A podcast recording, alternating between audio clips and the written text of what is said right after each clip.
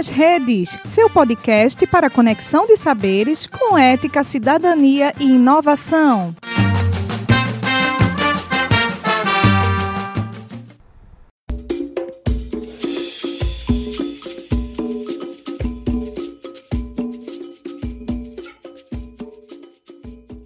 Começa agora a Segunda Feminista, um projeto do Grupo de Trabalho Gênero da Ampul Brasil. Olá a todas as pessoas que nos acompanham. Sejam muito bem-vindas ao nosso canal de História Online. Eu sou Cláudia Maia, historiadora e professora da Universidade Estadual de Montes Claros. E eu sou Andréa Bandeira, historiadora e professora da Universidade de Pernambuco. Juntas, coordenamos esse podcast que pretende divulgar pesquisas e ampliar o alcance das narrativas sobre mulheres, gêneros e feminismos. Todas as segundas-feiras traremos uma nova roda de conversa com quem faz história.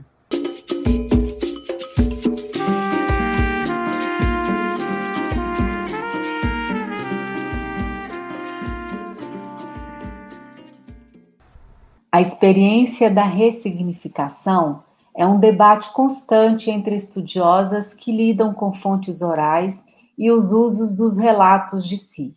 A memória, o se contar e as muitas revisitações do passado feitas no presente, especialmente em tempos de trânsito metodológico, exige de nós pesquisadoras rigor no fazer historiográfico, mas sem perder a sensibilidade da escuta. Para falar sobre memória, Desterritorialização, Mulheres em e de Movimento, convidamos a professora Temes Gomes Parente, da Universidade Federal do Tocantins. Bom dia, Temes. Obrigada por aceitar o convite para essa conversa. Antes de começar, conte-nos um pouco mais sobre a sua trajetória acadêmica. Bom dia, Cláudia. Bom dia, Andréia. Bom dia a todas e todos que estão nos ouvindo. É, grata pelo convite. Ah, é muito importante nesse período a gente ter contato com o mundo aí fora, a partir de uma sala que a gente está hoje, e, e é gratificante estar aqui. A minha trajetória acadêmica, ela é um pouco a partir das margens. Eu vim do Piauí para estudar no antigo norte de Goiás que onde eu morava, não tinha o um ensino médio nenhum. Então, a minha família veio para Porto Nacional, antigo norte de Goiás, uma cidade colonial. Então, aqui eu terminei o meu ensino médio. Depois, eu tive novamente que sair de Porto para fazer faculdade. E voltei para Teresina para começar a fazer minha graduação. Depois da graduação, voltei novamente para o atual estado de Tocantins, que foi criada em 1988. Então, eu já voltei para cá com a graduação de História. Quando cheguei, eu comecei a trabalhar nas universidades daqui, que era a Universidade do, do Tocantins. Não era federal, porque não tínhamos. Somente com a graduação, porque nós tínhamos uma deficiência muito grande de recursos humanos. Então, as pessoas que chegavam aqui com graduação era incorporado ao, ao corpo docente da universidade.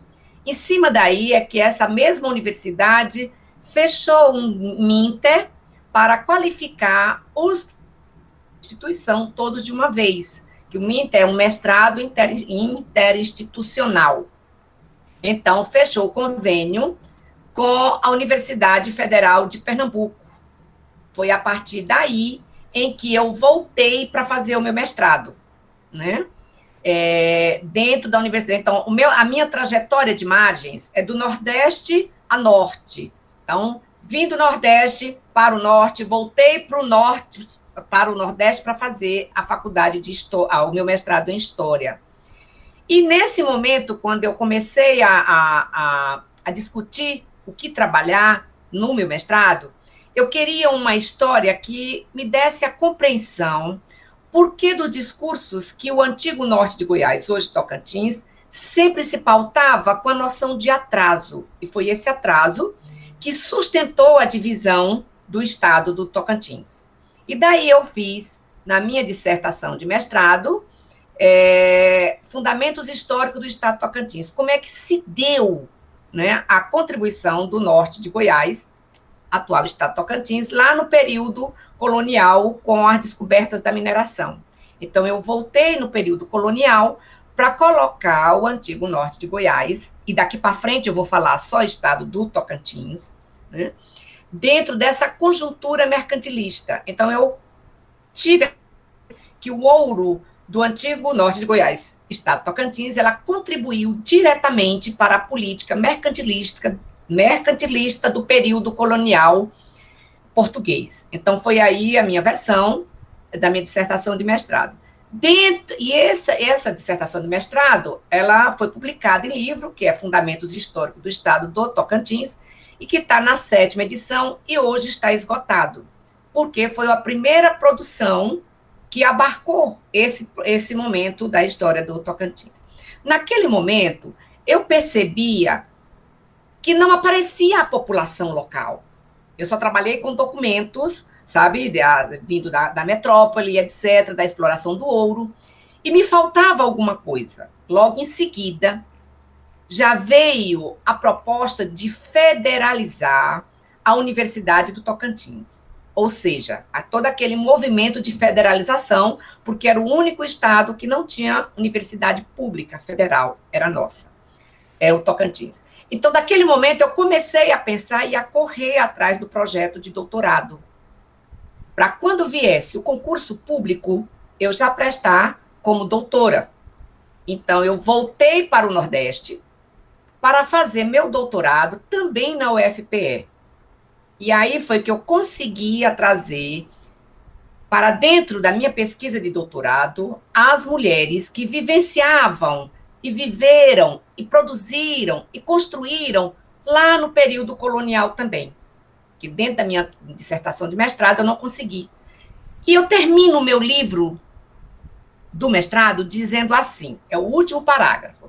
A sociedade do antigo norte do Goiás, hoje Tocantins, é predominantemente de subsistência, devido ao processo de colonização mercantilista. Eu trago toda uma explicação. Mas aí eu me perguntei depois como que era uma economia de subsistência naquele momento.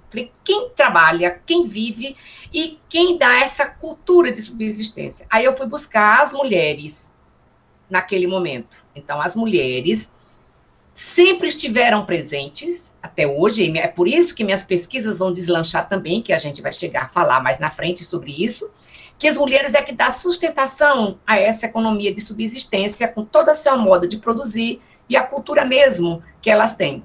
E daí foi minha tese de doutorado, que tem como título Avesso do Silêncio, Cotidiano das Mulheres do Antigo Norte de Goiás no século XIX. Eu trago toda essa essa essa essa, esse trabalho para minha tese.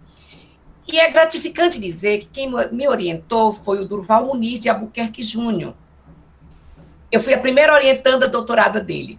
É muito interessante a forma em que ele me mostrou para eu olhar a documentação.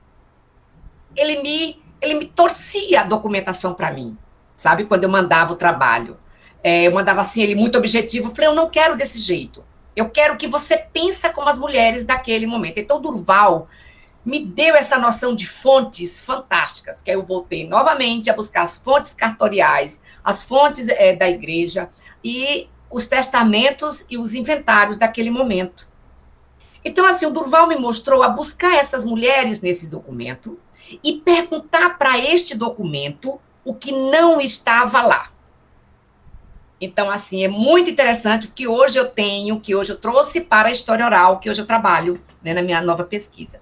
Então, a minha, a, a minha trajetória acadêmica, é, Cláudia, ela me deu essa leitura, essa, essa, essa forma de torcer os dados para ver o que não tem. E o que é engraçado é que se eu vou procurar o que não tem no documento, é porque não era para aparecer naquele momento. Digo, só um exemplo dos inventários, que foi o Durval que me apontou. Os inventários é o documento que você narra todos os bens depois que morre, certo? Para fazer a divisão. Só que você lê a primeira parte do inventário e parece que os irmãos, a mulher e o homem, os bens são divididos por igual nos valores. Mas quando você vai lá para ver a divisão dos bens, as mulheres vão herdar a mala, as mulheres vão herdar a cama quebrada, a loiça rachada.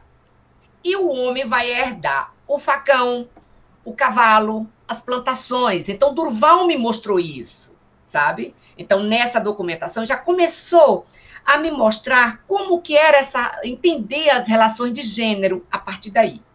Interessante. Em momento algum eu falei em gênero nesse livro. Momento algum. Quem me mostrou que eu estava trabalhando com gênero foi na minha banca de defesa a professora Isilda Matos, que ela me disse que era um trabalho inédito para trazer as relações de gênero para o estudo nessa novo estado que surgia. Aí foi que me deu um estalo, porque eu não estava percebendo o que eu estava trabalhando. Estava lá dito, posto na forma de pensar das mulheres. Então, Andreia, ou a Cláudia e Andreia, voltando para a pergunta inicial, a minha trajetória acadêmica é esse ir e vir ao norte e nordeste, tanto na forma de pensar, como na, como na forma geográfica e como na forma das relações familiares minhas. Porque no início do ano de 2000, você sair recém-criado estado de Tocantins, você deixar a tua casa, teus filhos, que meu filho menor tinha seis anos, quatro anos na época e o maior dez.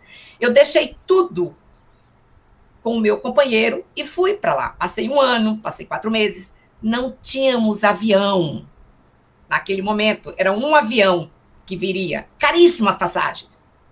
Então, assim, é nesse momento que eu me vejo que a minha, a minha trajetória acadêmica ela é muito forte com a minha trajetória de feminista, a minha trajetória de pensar a prática e não deixar que as convenções e cobranças sociais me deixasse parar de estudar. Só para fechar. Então, minha, o meu doutorado eu terminei em dois anos e dez meses, a minha tese de doutorado. É tanto porque, pelas condições familiares, pelas condições de federalização da Universidade Federal do Tocantins, que eu já precisava fazer o concurso para professora adjunta como doutorado, né? E então é nesse momento que é outra batalha, porque o departamento da UFPE dizia que não se defendia uma tese de doutorado nesse tempo, porque a pesquisa não estava maturada. Então, Durval teve que assinar um documento, que ele veio da Espanha, estava fazendo doutorado, ele veio só para minha defesa, dizendo que ele garantia a minha defesa. Então, é tanto que quando eu publiquei a minha tese em livro, eu mandei para o departamento de História, lá da UFPE, para ser colocado na biblioteca. Então, assim, então eu não tenho como desvincular minha trajetória acadêmica dessa trajetória pessoal, familiar, que sempre me levou nessas margens e de não sentir nem lá e nem cá. Entendeu? É isso. É, Temes, é, você continuou estudando as mulheres, né? E aí você estudou as transformações ocorridas com a construção da usina hidrelétrica Luiz Eduardo Magalhães em Porto Nacional, no Tocantins, com foco, novamente, e agora eu acho que já pensadamente nas mulheres. Que percursos foram feitos para realizar a pesquisa? Andréia, é muito interessante essa pergunta sua, porque quando eu voltei e quando eu fiz concurso para a Universidade Federal do Tocantins, você tinha que ter um projeto como todas nós, quando assumimos um, um concurso público. Eu não tinha esse projeto de trabalhar com as mulheres, mas o que eu tinha era uma experiência de conviver com as mulheres de vida livre de Porto Nacional. Chamo a atenção. As mulheres de vida livre são as prostitutas de Porto Nacional na década de 70. E eu faço uma correção aqui em público. Primeira vez que eu fui trabalhar com essa, com Eva, que é o nome dela, Eva Garcia, eu cheguei lá e disse que ia trabalhar com as prostitutas de Porto Nacional. Aí eu fui explicar que ela sempre circulava pela cidade, era duas cidades. Essa percepção que eu tinha na década de 70 e que na época de 2000, quando eu voltei, ela permanecia. Ela me corrigiu. Olha, minha filha, palavras dela. Eu não sou prostituta. Eu sou mulher de vida livre. Vinha na minha casa quem queria. As, as pessoas deixavam seu, as, as suas mulheres lá e vinha na minha casa. Eu nunca fui atrás dele. Eu ficava com quem eu queria, eu transava com quem eu queria. Então, eu sou a mulher de vida livre. Imediatamente eu pedi desculpas para ela. Então, assim, foi a primeira lição para eu adentrar, que eu tinha muitos textos teóricos de história oral, porque eu só, tava, eu só trabalhei na época com documentos, né, é, da, do século XVIII e XIX. Foi a primeira lição de trabalhar com história oral. Foi essa que Eva me deu, e eu não esqueci nunca. E eu falei com ela, e isso está num artigo que eu tenho publicado, que a partir daquele momento ela seria mulher de vida livre. E pronto. Então foi Eva que me deu o olhar de começar a trabalhar com essas leituras da cidade e os impactos das pessoas comuns, as vivências comuns. Que quando eu dizia que estava pesquisando a história de Eva, as pessoas me diziam: por que, que você não pergunta, não faz a, a, pesquisa com a professora fulana, que já é aposentada, professora de literatura, professora de matemática? Eu falei: não, eu quero Eva. Porque Eva já estava me dando como que eu percebia a mudança da cidade. Eu encontrava Eva, a Eva ia para as igrejas, ela tinha um lugar dela separado. Isso foi nas entrevistas que ela me deu. O que que acontece? Quando me chamou a atenção, Andréia, para pesquisar as mulheres impactadas pela usina Luiz Eduardo Magalhães, que foi a primeira usina, desculpa, que eu pesquisei, Eva me mostrou que ela afetava diretamente as mulheres que não existiam mais, como aquelas mulheres ribeirinhas, que viviam às margens do rio Tocantins, vendendo cebola, vendendo alface de porta em porta. Eva me mostrou elas, dizendo que os maridos dessas mulheres não queriam que elas falassem com elas, com as mulheres de vida livre. Porém, elas podiam ir vender na casa delas de manhã, ou seja, era uma contradição. Aí eu olhei a cidade daquele momento, já não existiam mais essas mulheres. Falei, onde é que estão essas mulheres? Que quando eu entrevistei Eva, ela já estava com 60 anos. Inclusive, eu fui no velório dela quando ela faleceu, né? Que ela deixou de que eu fosse. Né? Então, aí eu voltei, aí eu fui olhar onde Eva morava. Eva morava numa, numa rua que foi impactada pela usina é, hidrelétrica Luiz Eduardo Magalhães. Ou seja, a rua que Eva morava não tinha valor. Neste momento, era hoje é muito valorizada. E aí eu fui procurar essas mulheres. Aí eu voltei a perguntar a essas mulheres: cadê essas mulheres que vendiam, que trabalhavam com essa subsistência de vender o cheiro verde, o alface, não sei das quantas, tudo, não existia mais, não vi mais. Aí eu fui perguntando onde elas estavam.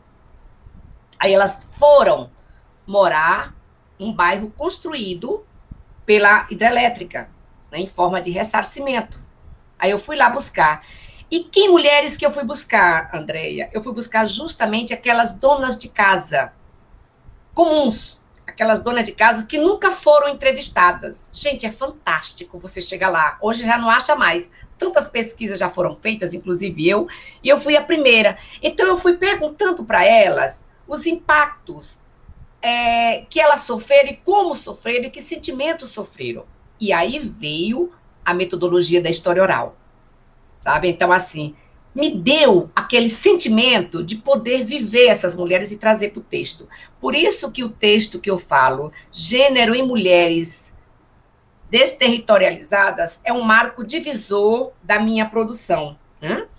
É, porque é ele que eu consigo trazer essa subjetividade das entrevistadas e a subjetividade minha dentro do texto. Bom, porém, naquele momento, eu só entrevistei as mulheres mais velhas. E aí vem outra forma.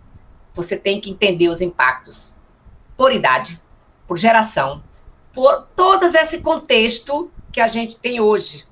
Né? E aí, Andréia, esgotou, foi o primeiro projeto a ser aprovado dentro da Universidade Federal Tocantins, que foi esse em 2014, em 2004. E esse projeto vem até hoje, somente que eu tirei o foco da usina Luiz Eduardo Margalhães e fui para outra usina, que é a usina de Estreito. E aí você vê a diferença e a pluralidade de vários pensar das mulheres. Aí você vê a pluralidade do movimento dos atingidos por barragens. É por isso que eu digo aqui no nosso podcast, é, mulheres em de movimento. Porque essas mulheres só conseguiram estar devido ao movimento do MAB, e que foi diferente aqui na usina Luiz Eduardo Magalhães e diferente de Estreito, que é outra diferença. E o que, que me traz isso? Dentro da literatura, eu acredito, não conheço ainda, eu acredito que foi um dos primeiros textos que se discutiu a importância de trazer as questões de gênero para a, a é, como é que eu falo, para valorizar o deslocamento compulsório. Porque antes só era valorizado a roça, as plantações, e era é, ressarcido em cima disso. Agora não. Você tem que ressarcir o pé de manga que foi plantado no quintal. Você tem que ressarcir. Então, assim, é muita coisa subjetiva e que é só de mulheres que pensavam. Então, é em cima disso que as novas, os novos movimentos sociais, os movimentos sociais mais antigos, e a cobrança do próprias essas mulheres, elas se foram em movimentos e de movimentos dizendo, não é só isso que tem que ser é, ressarcido.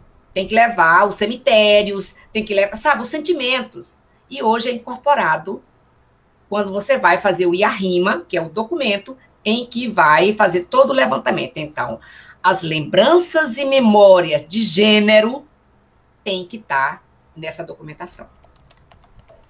Temes, é, para você entender essas transformações né, que impactaram a vida das mulheres atingidas pelas barragens, você percorreu um pouco a história do Tocantins a partir da sua criação em 1988. Você poderia falar um pouco dessa historiografia, uma vez que nem todas as pessoas que nos acompanham conhecem o Estado? Cláudia, é muito interessante. É... As pessoas me perguntam por que, que eu trago isso como pesquisa a partir da Universidade Federal Tocantins.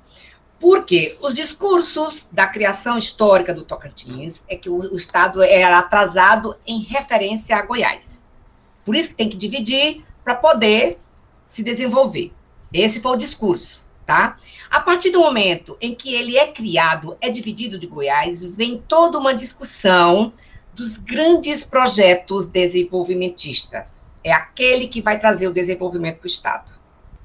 Então, em toda a literatura, em todo o programa que eu trabalho aqui, todos discutem o desenvolvimento do Estado através dos grandes empreendimentos, sejam as barragens, sejam as plantações de soja, então, assim, é nesse a história do Tocantins se imbrica com minha pesquisa.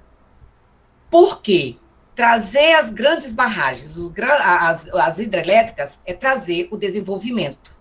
Mas o desenvolvimento para quem? Então, a história do Tocantins, ela perpassa por todo o discurso do atraso antes de 1988, que é a data de criação, que é a data da Constituição. A partir de 88, agora parece que o Estado desenvolveu de um dia para o outro, sabe? Então, assim, é o Estado que mais cresce, é o Estado mais desenvolvido, vem que todos para cá têm emprego. Então, assim, parece que teve um boom de desenvolvimento. E aí é quando eu trago as mulheres e essa população que o desenvolvimento só ficou na fala, nem da família. E elas têm esse discurso também, entendeu? que a situação melhorou, mas quando você olha, como eu viajo muito para o Bico do Papagaio, que é a região que eu pesquiso, em Babassulândia, Arguianópolis, que é da divisa com o Maranhão, então você chega lá, elas não se veem naquela situação que eu não chamo de pobreza do nosso olhar, porque hoje eu não vejo que elas são pobres. É o nosso olhar que dá essa conotação. Eu vejo que elas estão plantando, colhendo, sabe, com a casa de palha. Agora, não tem é, esgoto, falta saneamento básico, falta tudo. Aí sim, elas dizem: não, agora melhorou, agora nós chegamos ao desenvolvimento. Eu pergunto para elas: como? Que desenvolvimento? Então, a história do Tocantins, a historiografia do Tocantins, ela é muito é muito pautada em cima de focar esses grandes projetos como desenvolvimentista que é o Estado que mais cresce, sabe? Então é aí onde que eu vejo que eu também continuo nas margens agora da, da historiografia, porque eu trago isso como discussão. Então, dentro do programa de desenvolvimento regional que eu estou, é essa discussão mais patente. Então, tem eventos fantásticos dos meus colegas economistas, e assim, e aí eu trago, tá aí, e cadê a outra população que está dentro desse desenvolvimento? Então, assim, é essa história é, historiográfica, ela, é, essa historiografia ainda, que a gente tem que pular para dentro dela, entendeu? Para mostrar esse outro lado. E se pauta em cima disso nas orientações que eu faço no mestrado e doutorado do programa. Temes, na sua narrativa, você nos conta de muitas memórias existentes sobre essas transformações e ressalta que há memórias de lugares e tempos definidos como próprio das mulheres. O que torna a memória das mulheres tão singular? Veja, Andreia, eu digo muito para as minhas alunas orientandas que esse é o olhar da pesquisadora. Né? A gente tem que ter essa subjetividade de trazer essas memórias como singular. Porque para elas, não. Elas estão vivendo ali. Tem um exemplo que eu nunca consegui transmitir em um artigo meu. As primeiras entrevistas que eu fiz nos reassentamentos, eu perguntei para a senhora, que eu não vou dizer o nome dela, o que, que ela tinha mais saudades do tempo antigo. Ela parou, olhou para aquele quintal que não tinha uma árvore, que era a nova residência dela. Era aquele, aquela secura, aquele calor imenso, numa casa pequenininha. Ela olhou e me disse assim: Olha, a coisa que eu tive mais, mais saudinho é o cheiro de bife da minha vizinha. Eu não acreditei. Falei: A senhora tem saudades do cheiro do bife da vizinha? É. Aí eu perguntei: Desde quando a senhora sente essa saudade? Eu falei: Minha filha, resposta dela. Eu lembrei do cheiro do bife da vizinha agora que você perguntou. Será onde é que está minha vizinha? Eu nunca tinha lembrado dela, mas você perguntou. Então, Andréia, isso é memória e que ela só é aflorada a partir do momento em que se ela é inquirida, é pesquisada. E aí ela me disse, ela começou a fazer a digressão da vizinha, dos pés de manga da vizinha, que era perto da casa dela. E eu fiquei tão chocada com aquilo, do sentimento dela, e o que a memória nos traz, e o que as pesquisas nos fazem ter contato, e é a diferença para essas mulheres que nos narram, nos narram. Por quê? Porque a partir da pesquisa e da pesquisadora, que ela vai buscar na memória o que ela acha que viveu. E só a pergunta é que ela vai pensar que viveu, mas jamais ela é capaz de narrar tempo do vivido e o tempo do narrado já construiu outras memórias em cima disso. Por isso que talvez ela tenha esquecido da vizinha e lembrado só quando eu perguntei. Então a memória é singular em cima disso. Então nós temos que eu digo muito quando eu viajo com minhas alunas ah, nessas, nessas eh, coisas, não aceitem as respostas verdades verdadeiras das narrativas. Vai além do a memória que ela quer nos convencer. Porque ela não está mentindo e nem inventando. Ela simplesmente ela traz a memória no momento em que a pesquisadora vive com ela aquilo que ela imaginou ter vivido e traz para o presente. Então, trabalhar com a memória dessas mulheres é fantástica, sabe? Então, tem alguns vídeos que a gente tem em que elas trazem para mim que a memória do Rio é uma memória que não apaga, mesmo que a memória, elas dizem para mim, a memória do Rio. O Temes, é, fala um pouco mais sobre a importância da memória com saudade. Cláudia, a, a memória com saudade, ela só foi possível identificar nas primeiras entrevistas. Por quê? Porque hoje essas pessoas mais velhas já não estão mais lá, já não vivem mais essa memória. O tempo percorrido já não está mais lá. A quantidade de pesquisas que foram feitas, já foi possível essas memórias serem trabalhadas, retrabalhadas, compostas para dizer. Então, quando eu trabalhei as memórias da saudade, é, eu sempre me perguntava, as mais velhas, as mulheres mais velhas, por que que elas trazem a saudade como lembranças? São as, é a saudade dessas mulheres que vai dizer que o tempo que ela viveu para trás não terão o mesmo tempo que ela vai viver daquele momento da pesquisa para frente. Por exemplo, é, a questão do pé de manga. Ela diziam, as mulheres, todas elas, minha filha, eu não vou plantar pé de manga, porque eu não vou estar aqui quando essa manga tiver boa para eu comer. Como é que eu vou plantar se eu não vou comer? Ou seja, enquanto que a saudade daquele pé de manga que ela teve, que deixou lá, ela é vivida, ela é sentida, ela é plantada, ela é ligada aos filhos, ela é ligada aos espaços da casa, ela é ligada aos espaços da memória, ao espaço do quintal.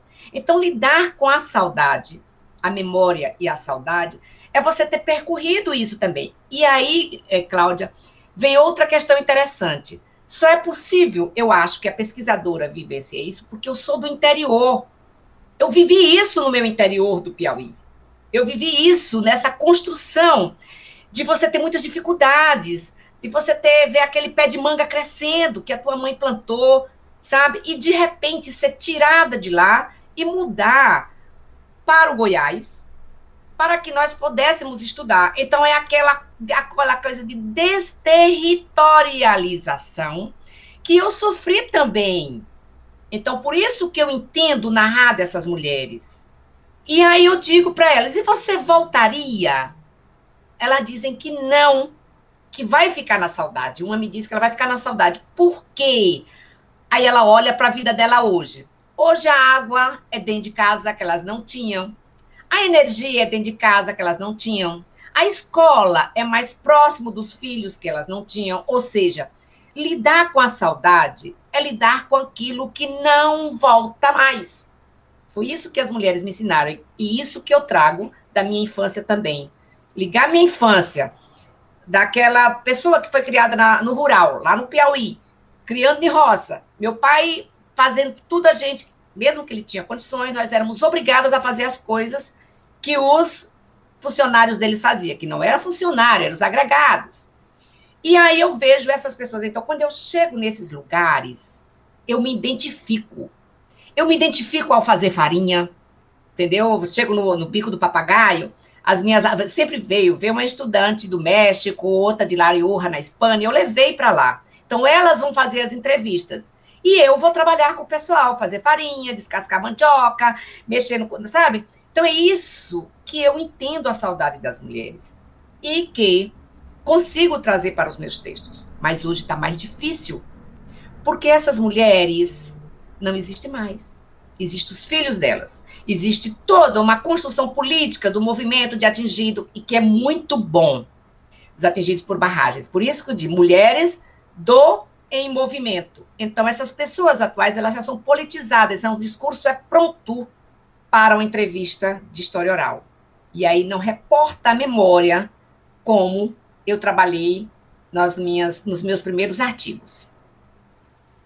Temes, Desterritorialização é um conceito chave na sua pesquisa. Você pode falar um pouco mais sobre esse conceito?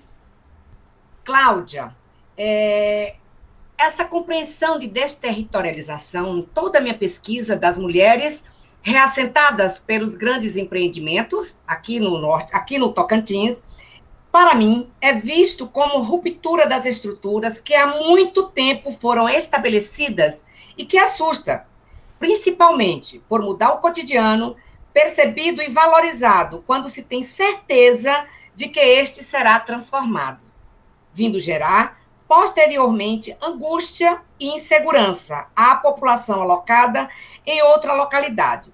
Os antigos modos de vida dessa população nunca serão reconstruídas. Ficarão submersos pelo lago. Apenas as lembranças restarão imersas.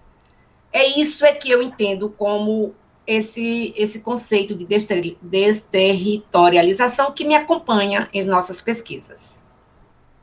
Temes, o que mais chamou a minha atenção e que eu acho que vai chamar a atenção também de quem nos escuta é que você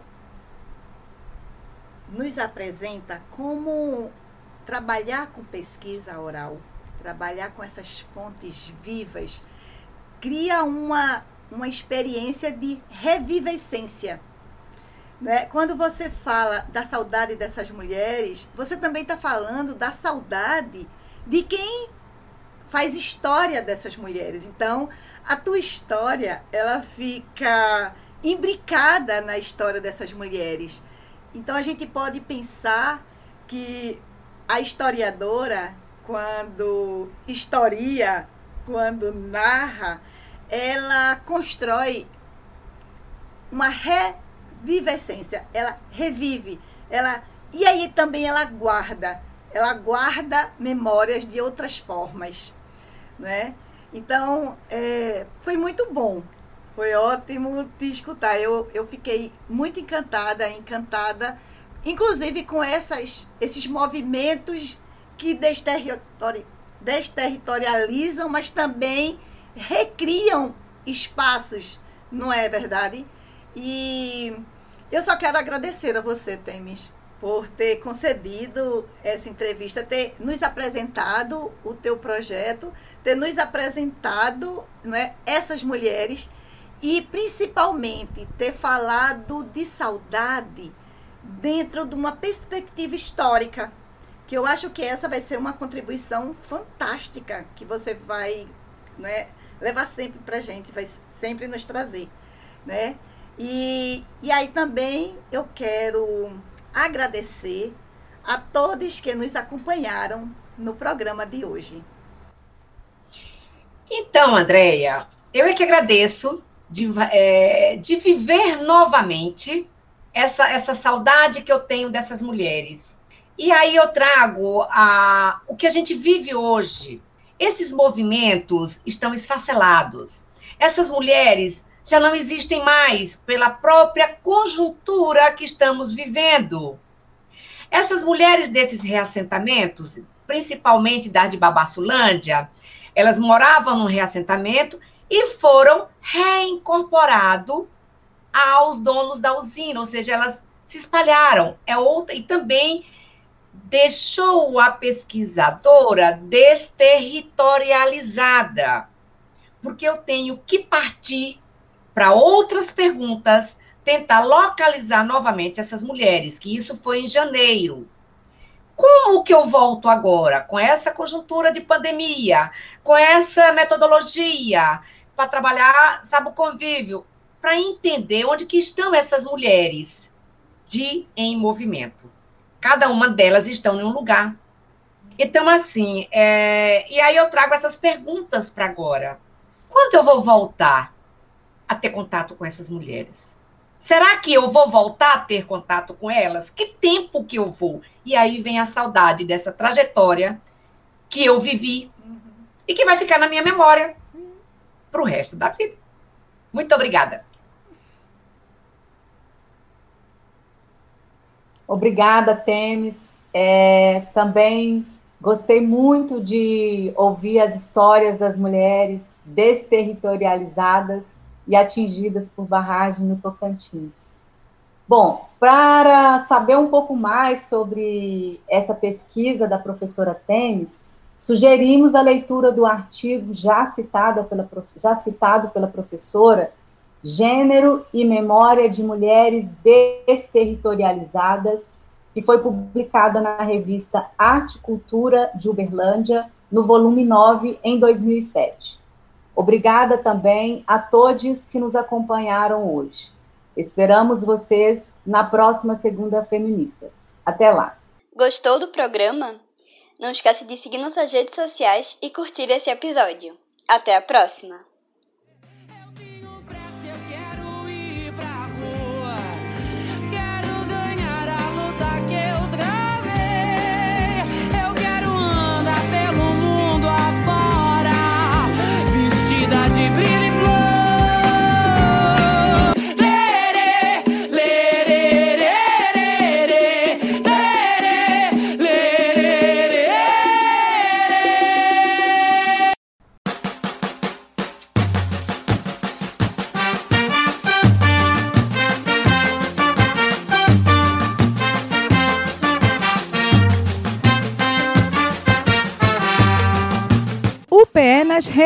Seu podcast para conexão de saberes com ética, cidadania e inovação.